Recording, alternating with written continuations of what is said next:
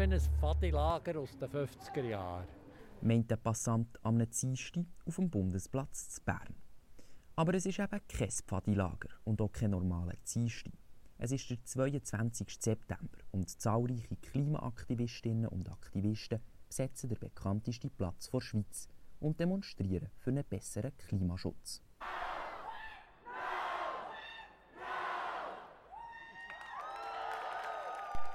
Problem an dem Ganzen, noch bis am 25. September ist im Bundeshaus eine Session, also es wird Politik gemacht. Und da gibt es eben das Gesetz, das sagt, dass während der Session der Bundesplatz muss frei bleiben. Fazit, die Besetzung vom Bundesplatz ist illegal.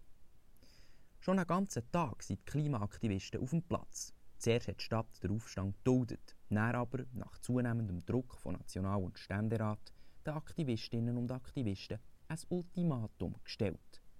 Am Mittag muss der Platz geräumt sein.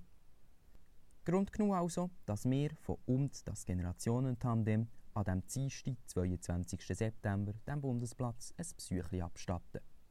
Wir wagen ein kleines Experiment, ein Podcast zu etwas Aktuellem, verknüpft mit der Idee vom generationenübergreifenden Schaffen.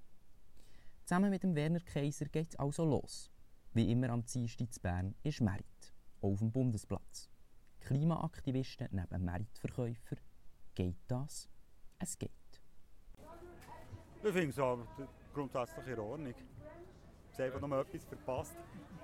Oder das Schammacht war, dass sie um 4 Uhr dass wir herfahren konnten. Und wir um halb fünf Uhr da waren, haben wir zuerst müssen im Warteraum eine Stunde warten.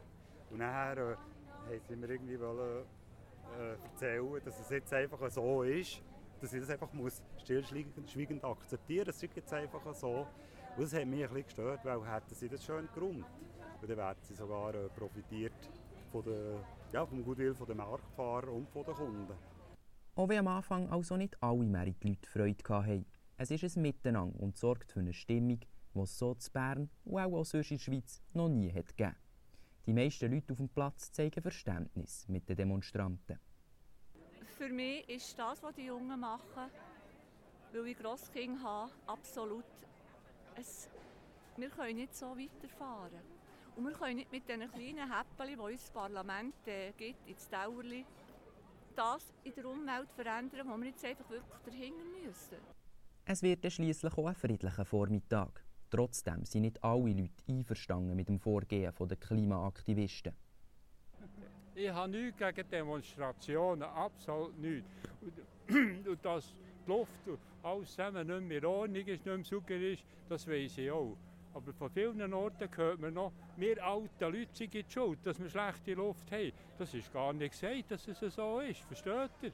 Und eins muss man sagen, effektiv ist das nicht gestattet, hier eine Demonstration zu machen.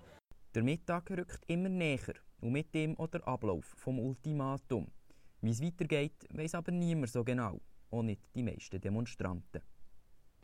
Hey, ich weiß es nicht. das ist eine gute Frage. Wir gesessen am Mittag. Viele von ihnen sind Schüler, Studenten.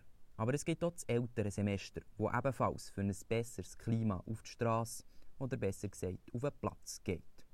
Auf jeden Fall wollen sie alle, alt und jung zusammen, ein Zeichen setzen. Ich weiss einfach, dass je mehr Leute oder je mehr Menschen sich können versammeln an einem Ort, desto grösser wird auch äh, der Druck äh, auf eine andere, auf eine Kompromisslösung oder auf eine Entscheidung. Und ich glaube, das ist ganz wichtig, dass man Kompromisse aushandeln. Das sind alle gefragt. Also wir können nicht sagen, wir können nicht jemandem den schwarzen Peter zuschieben, weil wir sind alle von dieser Klimakrise betroffen sind. Ich hoffe es. Schwer. Und wenn wir alle so einen kleinen Beitrag machen, dann habe ich das Gefühl, es ist möglich. Weil wenn wir alle glauben, es ist nicht möglich, dann ist es eh nicht, was wir hier machen. Unser Umgang mit der, mit der Umwelt muss sich ändern. Unsere Maßlosigkeit einfach äh, muss sich ändern, sodass wir halt alle eine lebenswerte Zukunft haben. Und er ist es plötzlich zwölf. Schon im Voraus ist den Demonstranten gesagt worden, wie sie sich beim Eingreifen vor der Polizei sollen verhalten sollen. Aber passieren tut gleich nichts. Nach dies nach versammeln sich alle Aktivisten zusammen vor dem Bundeshaus, proben den Aufstand und bleiben trotzdem ganz friedlich.